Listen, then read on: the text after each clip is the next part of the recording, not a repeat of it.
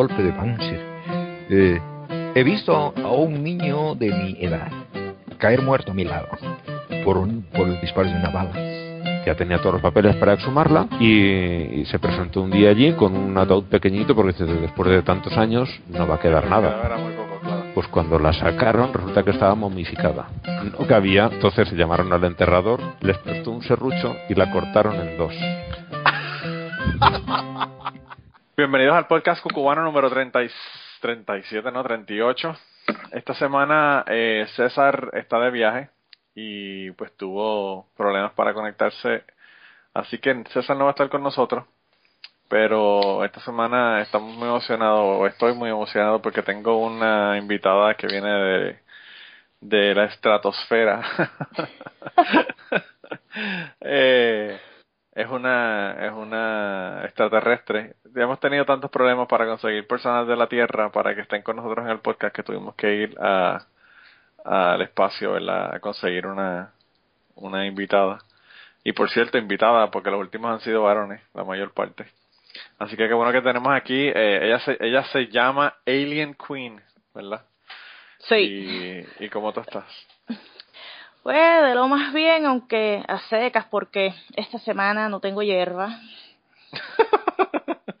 bueno, pues estás, estás ahí eh, Eso eh, es lo que me hace sin- aguantar la tierra. sin ninguna alteración, sin ninguna alteración. Sí. Mira, me- yo me imagino que la gente se está preguntando cómo diablo yo conozco una extraterrestre, ¿verdad? Porque nosotros ha- hemos tenido personas que han estado hablando en historias sobre extraterrestres, pero son extraterrestres diferentes a, a, a ti, ¿verdad? Los extraterrestres con los que hemos tenido eh, contacto, ¿verdad? Anteriormente han sido extraterrestres católicos. Y yo creo que tú, y tú lo, lo menos que tienes es de católica, pero bueno. Yo no sabía si era que todos los, los extraterrestres eran católicos o solamente eran uno, o unos que eran católicos y otros no, cómo era el asunto, pero ya me di cuenta que no todos son católicos. Eh, pero no, yo, yo eh, bueno, en- eh, te conozco a través primero del blog, ¿verdad? Y después de Twitter. Eh, tú eres de la, de la cepa de blogueros de la vieja guardia. Yo tenía Eh. un blog hace muchos años y tú también. Sí, aunque el mío ya yo lo abandoné hace un tiempo, hace unos cuantos años. Yo hace rato no escribo nada. Sí, y me hace falta. sí, de veras. Porque, sí, sí, a mí me gustaba mucho tu blog, era uno de mis favoritos. Eh, y y lo, lo interesante fue que fui al blog más que para ver, ¿verdad? Porque yo lo tengo en RSS para que me llegue automáticamente la, la entrada si la persona publica. Y los dejo ahí, aunque las personas no, no publiquen, porque a veces hay gente que después de dos años escribe algo, ¿verdad?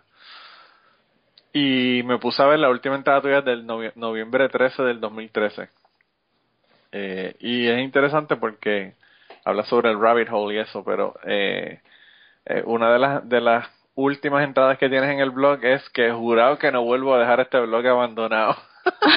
sí, precisamente eso fue lo que hice. Me murió de la risa porque, porque, eh, eh, dijiste que no ibas a abandonar el podcast, hiciste una entrada más y después se acabó el, el, el podcast del Sí, blog. ahí lo dejé abandonado, me olvidé del blog, me he concentrado en Twitter y claro, mis cuentas oficiales con mi persona oficial, Facebook, Instagram, Sí, ¿sabe? La persona que tengo que mostrar que soy la Tierra. claro, sí, el cuerpo que estás habitando mientras estás aquí entre los seres humanos. Ay, sí. Yo no sé ni por ni cómo ni por qué yo llegué, pero bueno, aquí estamos. No, mira, lo, lo interesante es que, pues yo te sigo, como te dije, eh, desde los blogs, y yo creo que a ti te pasó lo mismo que me pasó a mí, lo mismo que le pasó a Mosetaminofen, lo mismo que le pasó a, Chente, lo mismo que le pasó a, a Nakaona, lo mismo que le pasó a, a Hei- Heidi, eh, bueno, a todo- todos los blogueros de aquella época, a Jay Darko, todos los que eran del, del combo, ¿verdad? Había un combo de blogueros. Eh, cogieron a Twitter y, y le gustaron más los 140 caracteres que tenían que ponerse a redactar una cosa ahí larga eh, y se quedaron en Twitter o en Facebook. Pero, pero como te digo, a mí me gustaba mucho tu blog, me gustaban mucho las reflexiones y, y te sigo en Twitter porque me gusta mucho lo que compartes, ¿verdad? Eh, a veces pienso que soy yo el que estoy compartiendo cuando veo las cosas tuyas porque se parecen mucho a las cosas que me interesan a mí, ¿verdad? Eh, y por eso te quise invitar porque, eh, como te digo, estamos, estamos este, faltos de gente de la Tierra. Eh, y entonces dije, bueno, pues vámonos entonces a, al espacio para que nos cuenten historias espaciales. Mira, y entonces tú eh, nos dijiste que tenías un montón de historias y yo no sé por cuál te quieres empezar, pero te dije que me las tienes que contar todas porque están todas brutales. Digo, por lo menos por la que me describiste. eh, así que, si quieres, mira, eh, bueno, vamos a comenzar. De todas las que tienes ahí, la primera, la primera que me llamó mucho la atención fue la del viaje del LSD. Cuéntame del viaje del LSD. Eso fue el año pasado. Yo fui a una convención furry, yo soy furry. Ok. Eh, para el que no sepa lo que es furry, furry es eh, un fan de los personajes antropomórficos y bueno, yo soy una humana alien, pero entonces ahora eh, soy gata. Sí. Sí, y yo tienes tres, tres personalidades entonces juntas, una, una con la otra. Bueno, tengo eh, forma humana y forma gata. Ok. Y la cosa es que fuimos a Atlanta, mi novio y yo, a una convención furry. Y el viernes por la noche, con unas amistades en un cuarto, en el cuarto de uno de ellos, un, el mejor amigo de mi novio eh, trajo o más bien consiguió un contacto en Atlanta y consiguió ácido. Cinco de nosotros oh, tomamos un papelito cada uno, como a eso de las ocho por ahí. De la noche, me imagino. Sí, de la noche. Okay. No, eso por el día no se puede. Eso yo sé, pero no sabía si era que te ibas a tomar eso para irte para la convención todo el día triviendo. No, porque fue por la noche, eso, eh, porque ah, como era la primera vez que, que lo hacíamos. Y de ahí me empecé a quitar la peluca, empecé para porque iba a ser un poco incómodo y además pues era una experiencia nueva, yo no sabía nada de cómo iba a ser. Después cuando girió a las nueve de la noche, cualquier bobería, eso era el chiste más brutal del mundo. Eso era, eh, cualquier cosita, eso era una carcajada. Oímos a Pink Floyd y mi novio y yo estábamos como que, now I get it. Sí, sí, sí, Pink Floyd. Eh, yo estaba hablando con un compañero de trabajo precisamente hace dos días atrás. Le puse una canción de Pink Floyd en el trabajo y yo le dije, bueno, te tengo dos, dos críticas. La primera, de todas las canciones que podías ponerle Pink Floyd, la que pusiste es una mierda de canción. y le dije, y la segunda, esto no se puede apreciar si tú no tienes droga. Esto, esto es una, es como los Beatles, ¿verdad? Los Beatles son una cosa y si tienes LSD, pues son otra que es otra cosa. Uf, sí, tiene más sentido con LSD. Sí. Mira, ¿y cuánto te duró el high entonces? La nota completa me duró 14 horas. Anda el carajo. Eh, o sea que por la mañana, cuando fuimos al diner a desayunar, todavía estaba un poquito como que, ¡ah! Pero, pero, espérate, eh, vamos, vamos entonces, ahora te voy a hacer todas las preguntas porque a mí el ácido me interesa, siempre me ha llamado la atención, pienso que si en, algún momento hiciese o me metiese alguna droga, esa sería la que me metería. El problema del ácido es que si te dura 12 a 14 horas el high, que es lo que es normal, ¿verdad? Y tienes un bad trip, te cagaste en tu madre porque te va a durar 12 horas. Bueno, eso, eso depende de cuál es tu mood antes de tomar el LSD. Eso sí, tienes que estar en un mood bueno, porque si estás en un mood malo de que pasó algo en tu vida, que fue bien mierdoso, de sí, es reciente, si tomas ácido, la nota va a ser mala. Pero si estás en buen mood, entonces va a ser buena. Y bueno, en esa etapa inicial, yo uso espejuelos, pero en, eso, así sin espejuelos, miraba por la ventana del hotel y empecé a ver estas, como estas medusas eh, espinosas y de colores. Sí. sí. Parecía una película de los Beatles. eh, más o menos. Entonces yo me quedaba así mirando y las veía, las medusas esas con espinas, eh, con espinas. Y después de un rato que yo me quedé así a oscura porque eso se dilata la pupila, eso hay que estar a oscuras para porque la luz molesta. Ok. Y yo me quedé en esa habitación con mi novio y, entonces vacilamos un rato, no hicimos nada porque mm, no da para hacer nada. El LCD mata eso. Ah, creo que no sé, entonces no sé si lo usé. Pero- creo que estoy cambiando de opinión. Y entonces estábamos ahí eh, a oscuras, lo- los otros panas se habían ido eh, al party de por la noche, de que siempre en las convenciones ahí el party de por la noche. Y nosotros ahí vacilando, y mi novio hacía algo, y yo con una carcajada, como si fuera el chiste más brutal del mundo, y toda la cosa. Y después de un rato llegan las amistades, y nos encuentran a mi novio semidesnudo. anda por el carajo. Y, y entonces él así, en su nota dijo, I need to fetch my clothes, my boots and my motorcycle. My motorcycle. wow. Bueno, él, él se vistió, yo, ya yo tenía el maquillaje hecho una mierda, porque hasta lágrimas de, de la misma risa hubo. Sí. Y ay, Dios mío, salir a ese hotel con esas luces, coger ese elevador. Y mi novio había puesto eh, tr- eh, EDM, eh, electrónica, Sí. y él estaba cargando el, eh, el speaker portátil, la bocina portátil, así como si estuviera protegiéndola, y la llevó en el elevador y en el pasillo y todo. Es Y gracioso que antes, antes la gente usaba unos unos boombox gigantescos y ahora todo el mundo anda con la bocinita de, de Sí, eh, smartphone. Sí, eso es una bocinita JBL del tamaño de una lata de Monster. Sí, y, y son súper, súper duros el volumen, una cosa brutal. Sí, bueno, JBL. Sí, sí, sí, sí. sí. Es tremenda marca.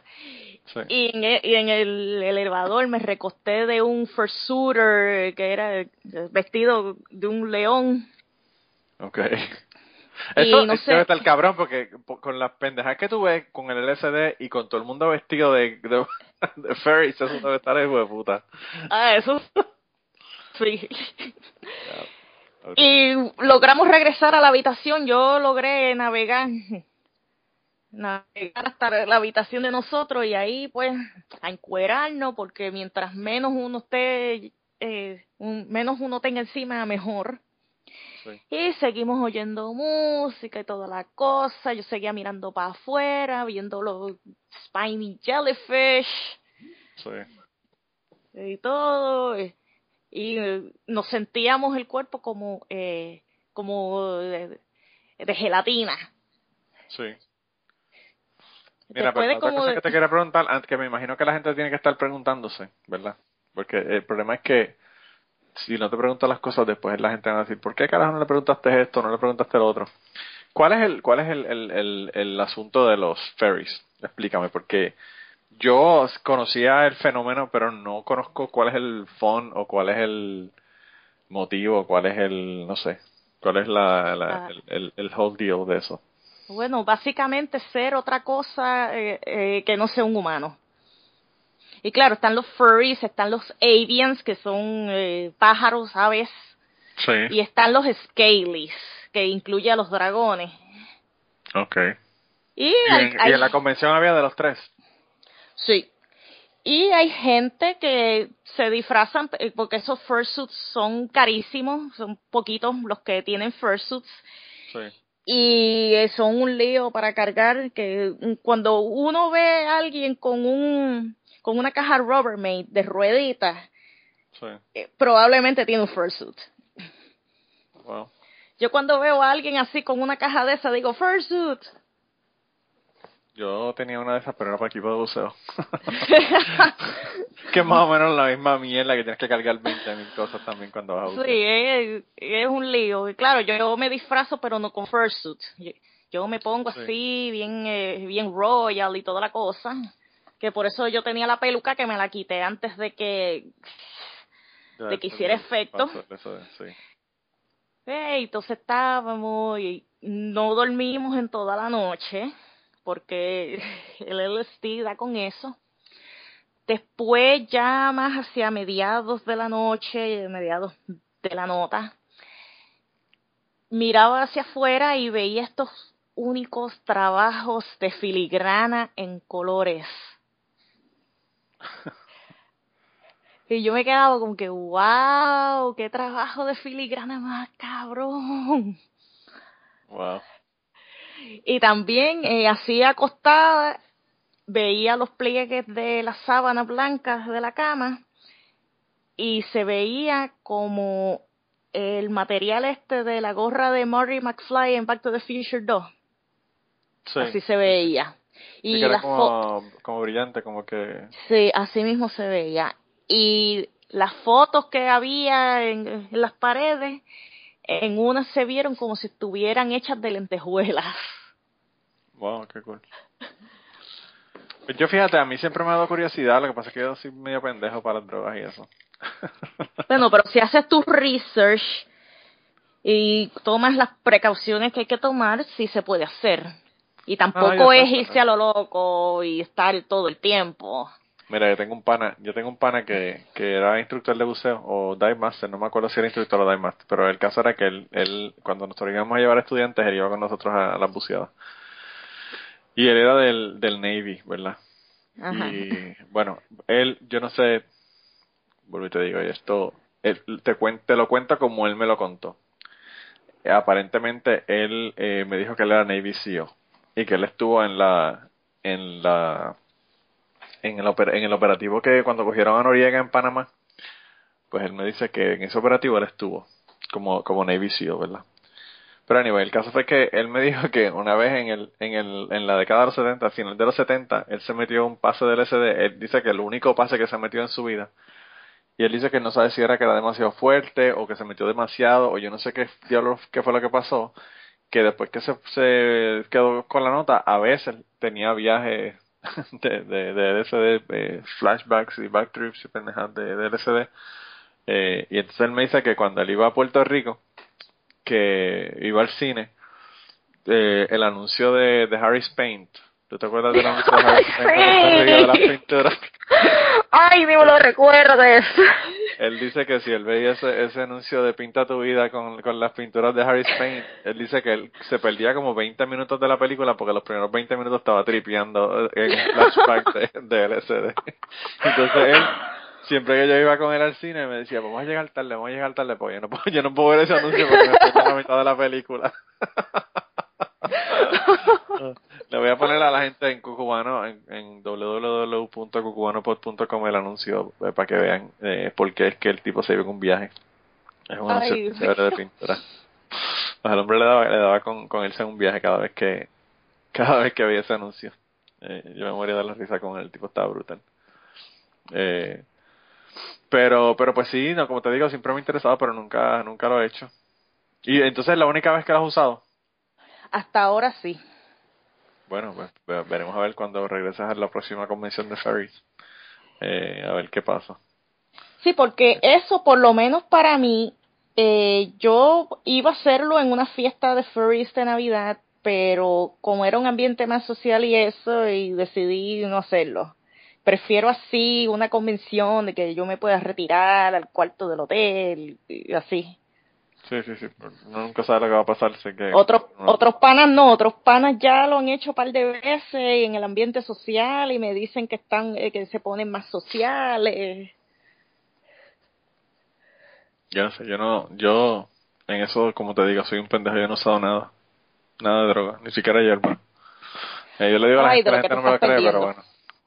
Pues fíjate, no sé, eh, eh, ahora ahora ni puedo porque ahora nos- nosotros nos hacen pruebas de dopaje random en el trabajo, así que Ay, ahí no hay break. Ahí no hay break. Por cierto, sucks. yo no sé si es que yo soy borico o qué, pero me han llamado, los últimos tres meses me han llamado, las tres veces. Ay, padre. Y yo digo, yo digo, puñeta, está como que no es muy random que digamos. Exacto. Pero nada, eh, en 10 años me han llamado como 5 veces, así que Wow. es tanto. Pero como tú no sabes cómo te, cuándo te van a llamar y lo hacen todos los meses, estás jodido, no puedes usar nada. Sí. Así que ya se me pasó la época de, de, de, de poder haber experimentado eh, con, la- con las drogas y eso. Eh, y entonces tú le llamas a ese el, el Warp Star Incident. Me encanta el nombre. eso, bueno, e, eso, aquí voy a hacer una confesión. Yo tengo un crush bien brutal con Xavier Serviá. Ay, mi madre. Anda por el carajo a Xavier Serviá. yep. Diablo. y bueno, eh, yo hace cuatro años, pues, eh, vi que estaba en CNN en español. Mira que ahora hasta, hasta te cuadra la chequera a saber Serviá, ahora es un experto en finanzas. Sí, sí, sí, el hombre, el hombre ahora está Sí, lo sé. si, lo, si lo he visto, pues por eso mismo en uno de los programas, eh, como al final leen comentarios y toda la mierda, eh, yo escribí un tweet que decía, si la gasolina sigue así de cara, eh, vamos a tener que viajar en Warp Stars. Warp Stars son el medio de transporte en los juegos de Kirby, o sea, como Kirby's Dreamland, Kirby's... Uh, eh, Kirby 64, y los más nuevos, Kirby's Return to Dreamland. Y entonces eh, lo que daba tiempo era para un solo eh, comentario y leyó el mío. Y cuando llegó a la parte de Warp Stars, se como que, oh, Warp Stars, se quedó como pasmado. Y yo como que, oh, holy shit. Pobre hombre, bendito. Mira que... que y yo, me siento como que lo troleé y todo la mitad de la gente, la mitad de la gente que nos está escuchando no sabe quién es Xavier Servia. Son demasiado jóvenes para, para conocer a Xavier de menudo. Eh, quizás si le digo menudo saben que es menudo, pero bueno. Mira, pero ese hombre, ese hombre, yo ni sabía que él estaba con la cuestión esa de, de, económica, de, de, de, asesor económico y toda la pendeja. Parece que le, le robaron tanto el dinero de cuando estaba en menudo que se puso a estudiar, se puso a estudiar finanzas para poder eh, cuadrar su, sus cuentas y toda la cuestión. Wow, está brutal. Mira, y, entonces me, me dijiste que fuiste a, hablando de conciertos, como estuvimos hablando con Robbie, me dijiste que fuiste a unos conciertos de Apocalíptica. Sí, hace cinco años y ahora este domingo pasado. Pero el domingo pasado esta gente estaban... Eh, estaban en Fort Lauderdale. Sí, están en tour. Sí. Yo no sabía que ellos estaban en tour, qué brutal. A mí, a mí me encanta Apocalíptica. Eh, la, gente, yo no sé si conocen quién es Apocalíptica, pero Apocalíptica es un grupo de que tocan en cello música metal y... Chelos mágicos. Sí, sí, tocan brutal. Yo tengo, yo tengo el CD que ellos tienen. El primero que me compré fue el de... Eh, el que era de Metallica, todo ah, el primero, el Place Metallica by Four Shallows. Yo los tengo todos, incluyendo Shadowmaker, que no ha dejado el carro. Wow. Pero ellos, eh, además de además de tocar Metallica, tocan de otros grupos también, ¿no? Porque yo he visto que tienen sí. eh, de otro montón de grupos en, en, en los otros CDs. Aunque de Reflections para acá han estado haciendo más cosas originales y con y colaboraciones con artistas. Fíjate, eso es lo que yo pensaba cuando yo cuando yo vi el grupo yo dije, Sí, cuando yo vi el grupo yo dije, pues está, está brutal, pero eh, me gustaría, como, tú dices, que, que hicieran cosas originales porque, no sé, yo pienso que la calidad de un músico eh, se ve más cuando hace cosas originales que cuando hace covers de otra gente. A pesar de que son unos arreglos brutales y toda la cosa, pero que pues aún así yo pienso que que se da para otro montón de cosas. Hubo dos chamaquitos también que estuvieron, me parece que en American sí. estuvieron bien cabrones también, que tocaban chelo.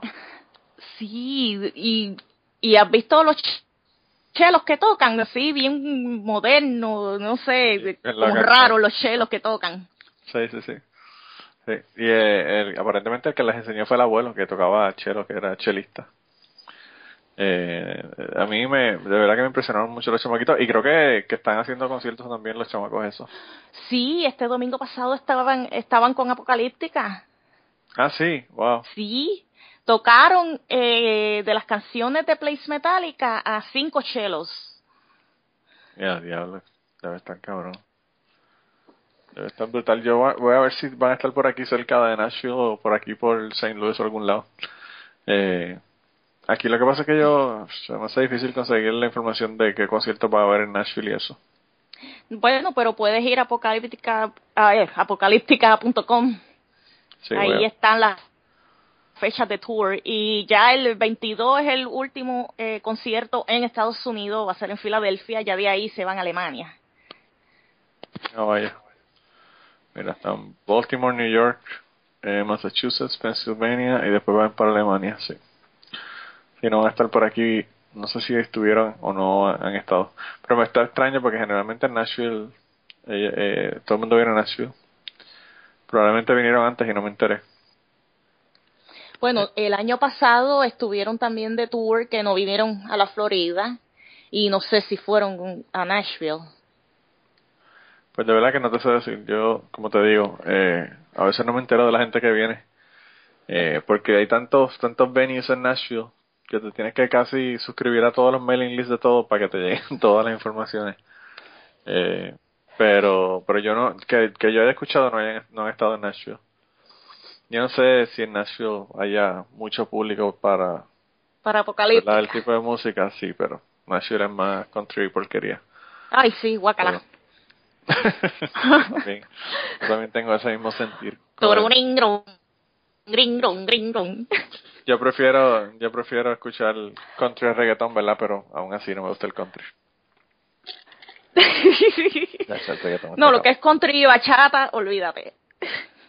Sí, la bachata tampoco me gusta. Eh, Eso fue lo que dijo Robbie, que no le gustaba ni la bachata ni el reggaetón. Yo digo, bueno, eso... Eh, conociéndolo como lo conozco, jamás pensé que le hubiese podido gustar algo como eso, pero bueno. Bueno, gente, regresamos con el podcast en un segundo, pero sabemos lo que se están preguntando. ¿A dónde rayos le voy a enviar las historias a esta gente? Hay varias formas de contactarnos. La primera es por Twitter en cucubanopod y la segunda es enviándonos un email cucubanopod@gmail.com. Esas son las dos formas más fáciles de contactarnos. Además de eso, también pueden ir a nuestra página de Facebook, buscarnos en Facebook, darle like en Facebook y a través de esa página también nos pueden contactar. Así que no hay excusa, hay muchas formas de contactarnos. Y si estás pensando que tus historias son mejores que las que estás escuchando en el podcast, bueno, pues es hora de que nos envíes la historia tuya o nos contactes para grabarla contigo. Así que anímate y envíanos tus historias. Y ahora continuamos con el podcast. Mira, y entonces eh, eh, me dijiste, ¿qué, ¿qué otras historias me dijiste que ibas a contar? Déjame buscar aquí. Eh, me dijiste que me podías contar de que te tiraste sola para San Sebastián. Ah, sí, eso era un online friend que había conocido en un Yahoo Group.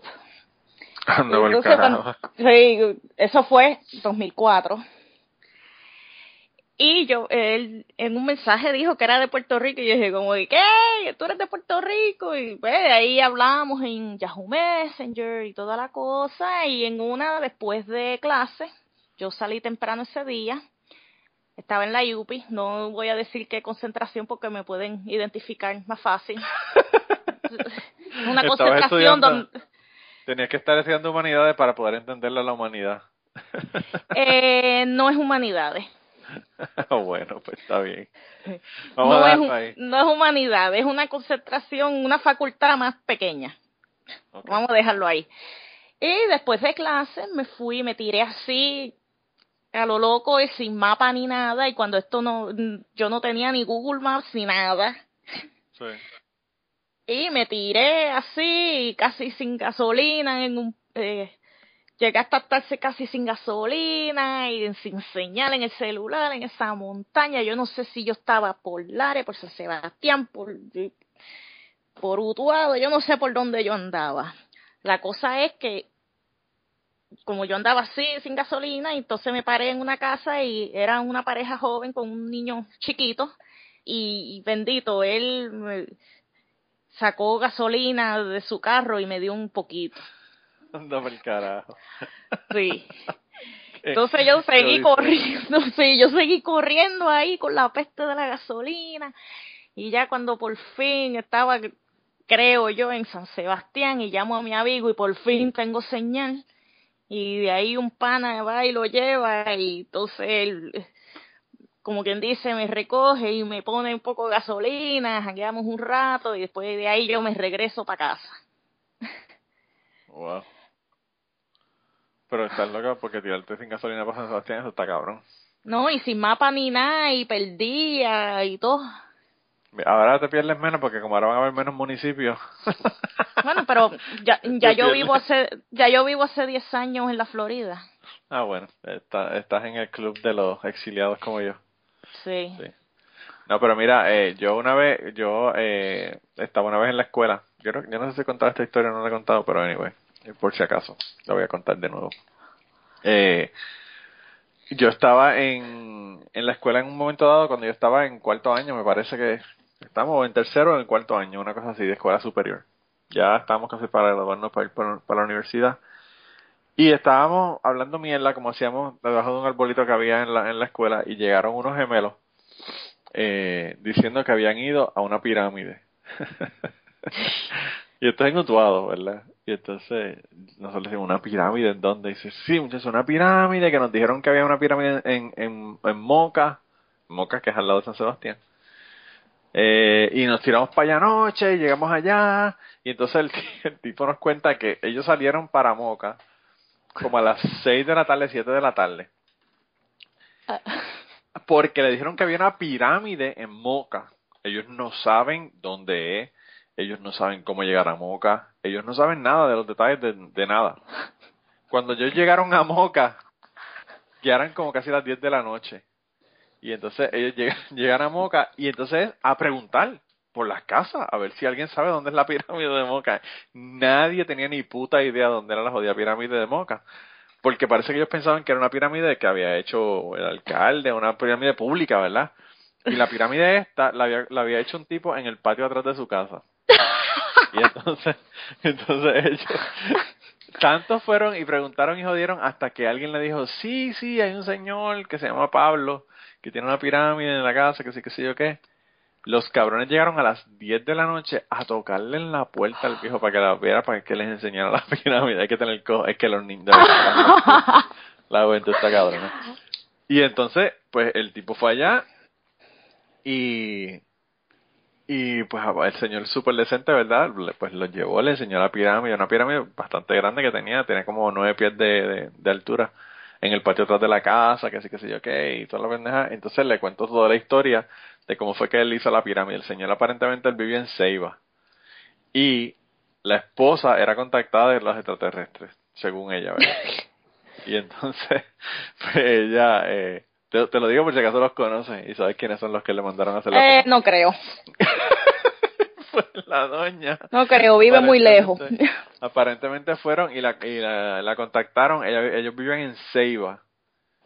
Y le dijeron que tenían que mudarse y hacer una pirámide. Ellos le iban a decir en dónde. Y aparentemente el lugar donde le dijeron fue en Moca, en el lugar donde ellos compraron la casa. Y los tipos son tan locos para el carajo el matrimonio ese que vendieron su casa en Ceiba y se mudaron para Moca.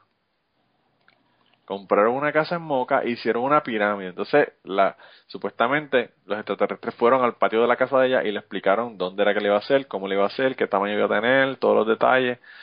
Y entonces le dijeron que cuando hicieran la pirámide tenían que hacerla de concreto, pero que no tuviera nada de varillas adentro, porque no podía tener metal, supuestamente porque la energía no entraba, que así que sé yo qué. El caso es que ellos, ellos hicieron esta jodida pirámide en el patio de atrás de la casa. Y los panas míos fueron a verlo. Y entonces, dos amigos míos y yo dijimos, puñeta, esto lo tenemos que ver nosotros. y yo le dije a mi papá que mi papá eh, eh, no se quería para nada, ¿verdad? Conseguir con las locuras mías y a, y a darle viajes viajes eh, guiando por la isla y, jodiendo por la isla. Y yo le dije a, mi papá y le dije, vamos para allá. Y como ellos saben dónde era el sitio ya, pues nos tiramos para allá un domingo por la tarde.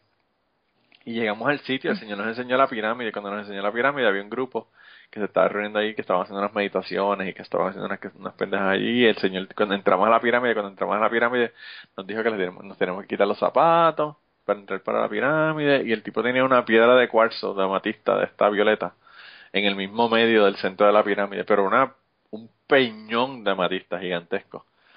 Eh, y, y nada, el tipo tenía la jodida pirámide allí en, el patio de su casa. Y yo digo, bueno, la verdad que está cabrón. Y entonces, eh, pues nada, nos hicimos, eh, nos hicimos este, amigos de, Don Pablo y fuimos dos o tres veces más después de eso para joderle allí en la pirámide. Pero, pero sí, una, una pirámide así de la nada en Moca, una locura. Y entonces, la, lo que está cabrón es, como, tú- como te digo, que se tiraron para allá sin saber ni, ni dónde era, ni la casa, ni un carajo. Y a llegar ahí a lo loco a, a las 10 de la noche a tocar en una puerta para que los dejaran ver la pirámide, mano, de verdad que está, está brutal. Y esos gemelos eran los hijos de puta más grandes que tú te puedas imaginar. Eran hijos de un pastor. Eran Ah, hijos de un, eran hijos de un pastor y los cabrones pu- pusieron, se metieron al, a la oficina en la, en la, en la high y eh, estaban jodiendo con una cabeza de ratón. Había un ratón, yo no sé dónde diablo consiguieron una, una, una cabeza de un ratón muerto y estaban jodiendo con las nenas, este, porque verdad que le iban a tirar la cabeza de ratón muerto y jodiendo con ellas en el salón, jodiendo con ellas para aquí y para acá. Y yo no sé por qué, después que jodieron con el, con el, con el ratón toda la mañana, con la cabeza de ratón, eh, los hijos de puta se metieron a la oficina de la principal, ¿verdad? Donde, donde se reúnen los, los maestros. Y los cabrones echaron la cabeza en el depósito de, de una, de una cafetera que había. ay, fo. Y entonces, pues, pues, hicieron café, tomaron café, bla, bla, bla, y. Y entonces, eh, cuando, ab- cuando la próxima vez que fueron a hacer café, abrieron el depósito y miraron para echar el agua, se dieron cuenta que había una cabeza de ratón. el depósito de la, de la asquerosidad. Y entonces, pues, obviamente, después de estar jodiendo media mañana con la jodida cabeza del ratón, pues todo el mundo sabía quién carajo fue que puso en la cabeza del ratón y lo llevaron hasta la corte y toda la pendeja, una cosa bien cabrona porque, pues imagínate, se podían, se podían haber muerto envenenado, se podían haber pasado 20 mil cosas con la cabeza de ratón que, le echaron en el café. Eran unos hijos de verdad, que los tipos estaban brutales. bien cabrón. Mira, y y eh, eh, me dijiste más de un viaje a Santo Domingo que me ibas a contar. Cuéntame, cuéntame qué pasó en el viaje a Santo Domingo.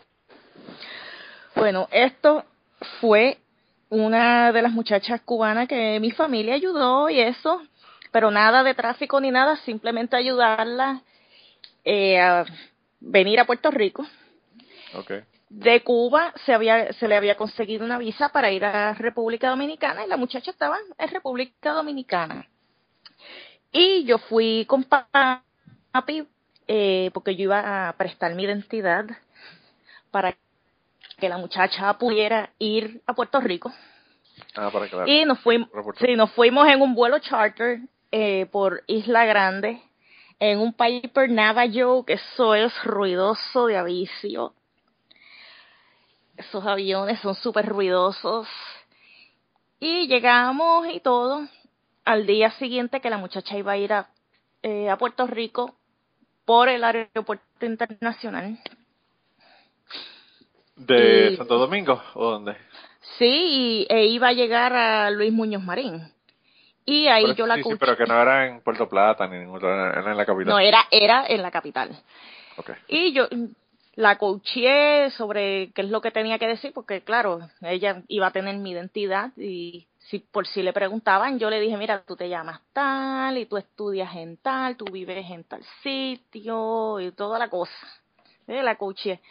Pero esa noche, eh, la noche antes, más bien, eh, estábamos en un restaurante y estábamos así, una, eh, la gente encargada de todo el asunto, y mi papá y yo, y el amigo de la familia, que, que era quien estaba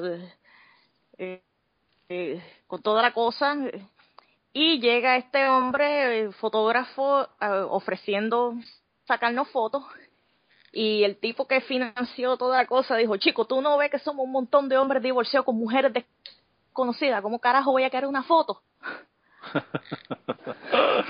Un diablo. Mira, ¿y, y qué pasó con el con el, la pendejada de la chica? ¿La chica logró llegar a Puerto Rico o no?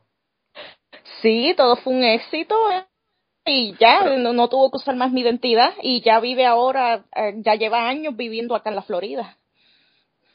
Pero la pregunta entonces es, ok, ok, ella usó tu identidad para llegar a Puerto Rico. ¿Cómo diablo entonces tú fuiste para Puerto Rico entonces?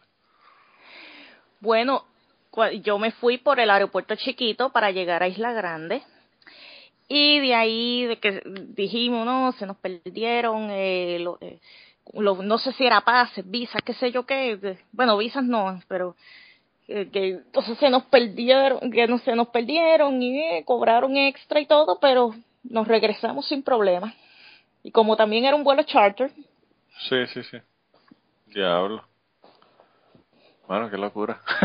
está brutal. Bueno, Esa- me la juzgué, pero era para ayudar a alguien. Ah, no, no, claro. Pero lo que te quiero decir es que, que está brutal porque, tú sabes, también ella, a ella la pueden joder también. ¿Sabes? No, no solamente a ti, Sí. sino que...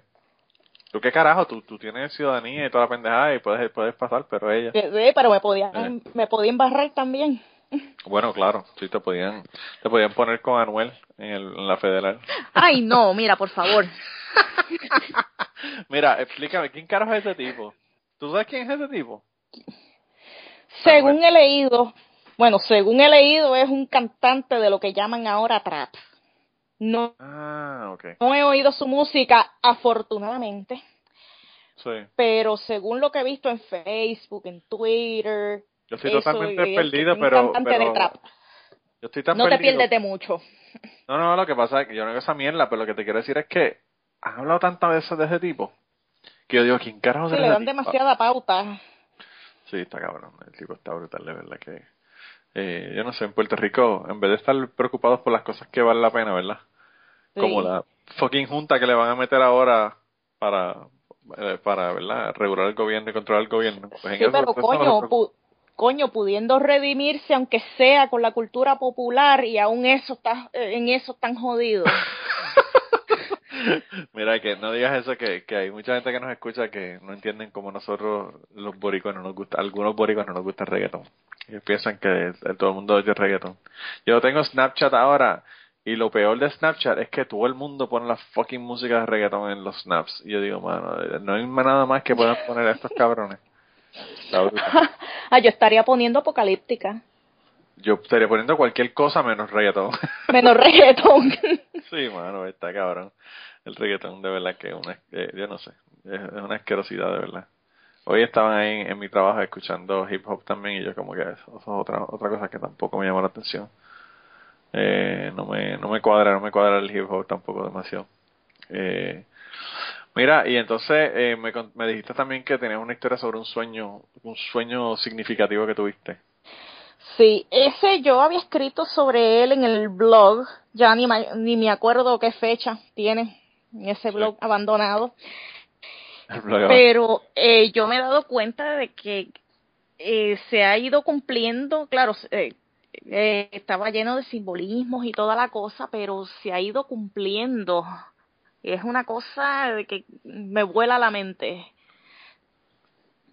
Es que el sueño empieza eh, cuando yo voy a esta casa grande. Yo, por lo menos yo no sé si era una casa, un barco, una cosa. Y yo, como quien dice, estaba yendo con mi familia, pero ellos tenían eh, permiso de estar ahí y yo no. Así que me metí como quiera de polizona, pero entonces estuve huyendo y escondiéndome y me encontraba eh, con gente que me estaban persiguiendo para sacarme. En una me encontré con un muchacho bonito y yo llorando y él me diciendo, mira, yo te voy a ayudar y toda la cosa. En otra me metí a unas duchas ahí que vi unas muchachas rubias y que ni me pararon bolas. O sea, ni, ni se dieron cuenta que yo estaba ahí. Entonces seguí por- eh, volando y hasta que llegué como a una terraza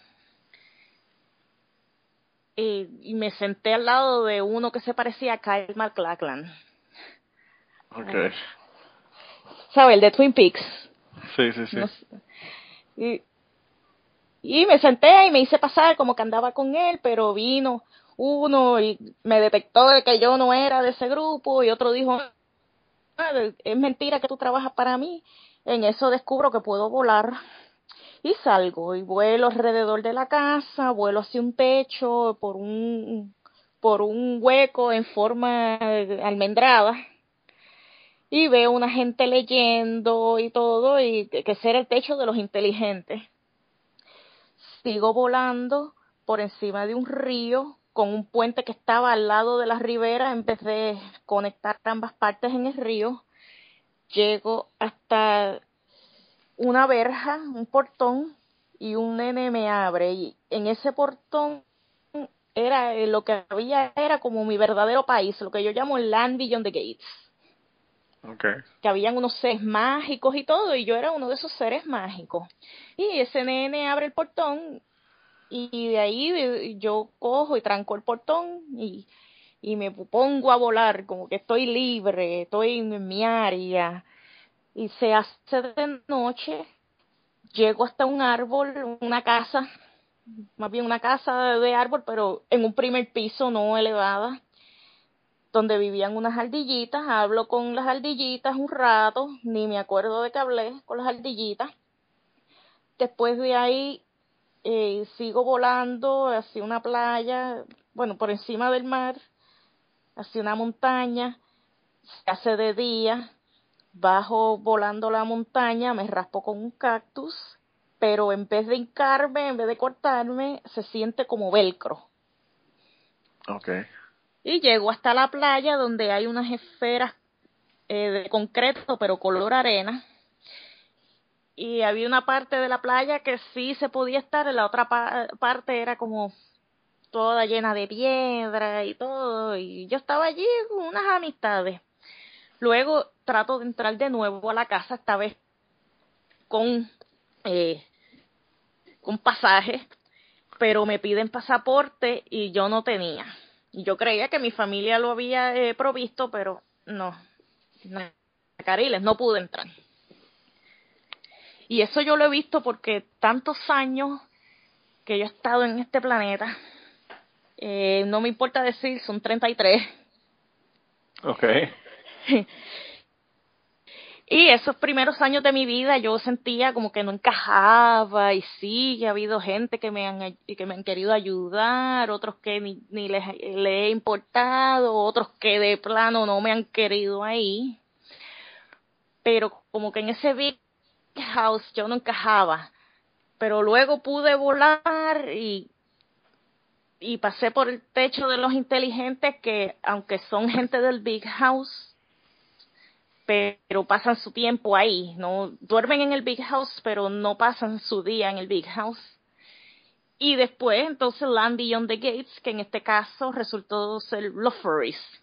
Es un ambiente más seguro, puedo ser yo, puedo hacer lo que quiera, nadie jode con nadie. Sí, sí hay drama y eso, pero por lo general nadie jode con nadie. Sí, yo creo que yo había leído ese, ese, esa entrada en tu blog, pero eh, no sé, entonces te sentías como que fuera de lugar, como que no, no pertenecías. Sí, como que no, no pertenecía a ningún sitio.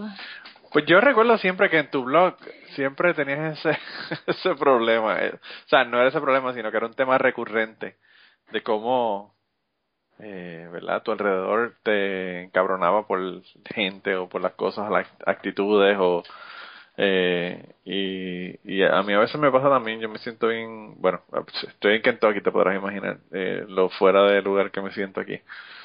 Eh, y yo creo que, que pues que quizá por eso era que me gustaba tanto el blog, el blog tuyo, porque no sé, a veces me, me molesta muchísimo la manera que es la gente y, y me siento así como que yo soy el, el extraño pero, pues, quizás es al revés, quizás todo el mundo es extraño, uno no es el extraño. no sé. sí. no, te sé decir, pero, eh, pero no sé, quizás por eso era que, como te digo, que me identificaba con el blog. Ahí, ahí encontré la entrada en, tu blog. Eh, es una entrada que es de, ¿de qué fecha? Déjame ver. Mayo 10 del 2012. Es la tercera, si lo, si lo buscan, eh, la, tercera antes de que terminaste el blog. Eh, Más bien antes que lo abandone. Antes de que lo abandonaste, claro. Eh, pero, pero eh, por ejemplo, mira, mira esta entrada. Being human, I'm hating it. yes. Ah, eh, por eso soy gata eh, ahora. If I ever turn into a scaly.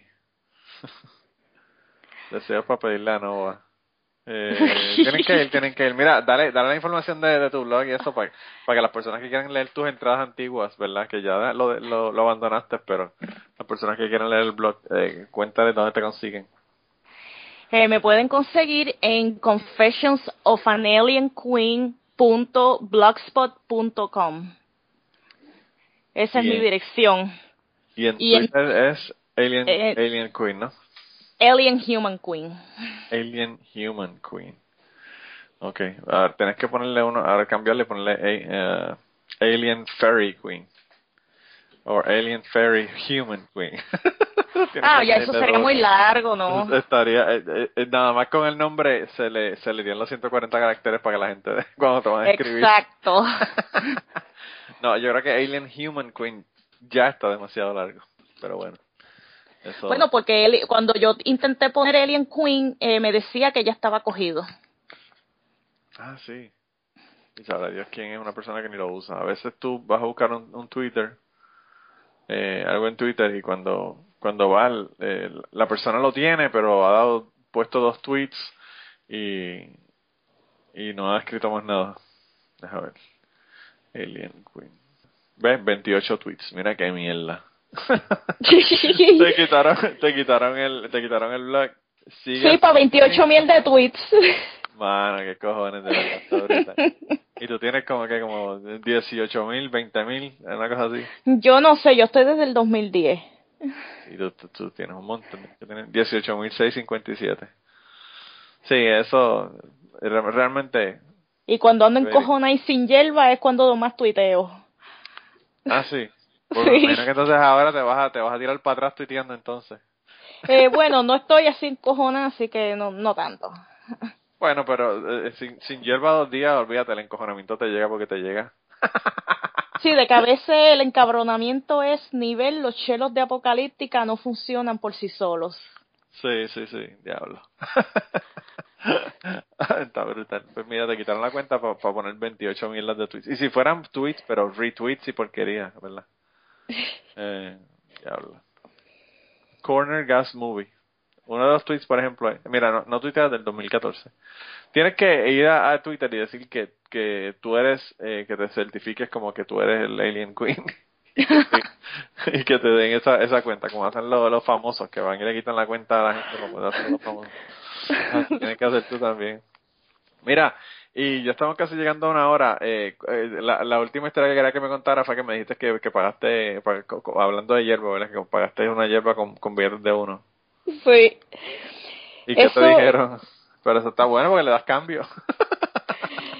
Sí, eso, yo tra- cuando eso trabajaba en un salón y ve, después que salí de trabajar eh, fui a donde mi contacto, a una gasolinera en Hialeah. Eso era lo peor, tenéis que ir a capiar a Hialeah. Diablo. Y entonces cuando le di los billetes de, de a uno al hombre, me dice, adiós, tú trabajas en un gogo. Sí, en el stapler. Y, y dije, en un gogo o en una peluquería. Y yo dije, no, en una peluquería. El tipo te está pidiendo demasiada información que te dé la hierba y se vaya por el carajo a hacer preguntas, ¿verdad? Sí, exacto. Ay, diablo, qué cojones. Eh, Pero bueno, hacían bulto y era para pagar mi hierba, olvídate. No, el problema es que me imagino que él no quería que viera un bulto demasiado grande, no fuera que le dieran un tumbe pensando que tenía un montón de chavos y eran un montón de billetes de uno. Bueno, pero como ya habíamos acordado que eran 20. Ah, bueno, pero no, no, por eso te digo, pero que, que, está- que no sé. A, ver, a la gente no le gustan los billetes de uno. Eh, pero bueno, ¿qué te puedo decir? Mira, chica, pues nada, yo quería darte las gracias por, por venir al, al podcast. Esta semana yo quería, ¿verdad?, disculparme con la gente porque la razón por la que estamos poniendo tarde en la semana y no el martes como generalmente yo lo subo es por mi culpa porque yo estuve trabajando día esta semana y no pude, no pude, ¿verdad?, grabar contigo. Así que finalmente logramos logramos poder grabar y, y nos hiciste unas cuantas historias, así que qué bueno que pudiste estar y, nada, esperemos que la semana que viene consigamos alguien antes del martes para para seguir con el podcast y como les digo, si no me consiguen historia, el podcast no tiene historias, no tiene podcast, así que eh, cuéntenos historias y si no nos cuentan historias, díganle a gente que nos cuenten historias para que continuemos con el podcast. Eh, y nada, te cuidas un montón. Y si te vas a otro viaje de LSD, me avisas para que nos Ok. Eh, así que nada, nos vemos entonces, gente, la semana que viene. Y nada, sigan cucubaneando. Ok. Y antes de terminar el podcast, queríamos recordarles que el logo del podcast nos lo hizo Raúl Arnaiz. Muchas gracias a Raúl por el logo. Sus trabajos los consigues en homedecomic.com. Y la canción del podcast está cantada por Maida Belén. Eh, la guitarra la toca Rafi Lin. El 4 lo toca Kike Domenech. A Maida Belén la consigues en Maida underscore Belén en Twitter. A Rafi Lin lo consigues en Rafi Lin Music. Rafi con doble F. Y a Kike Domenech lo consigues en Kike Domenech. Con Q las dos. Gracias por permitirnos usar la canción para el podcast y nos vemos la semana que viene.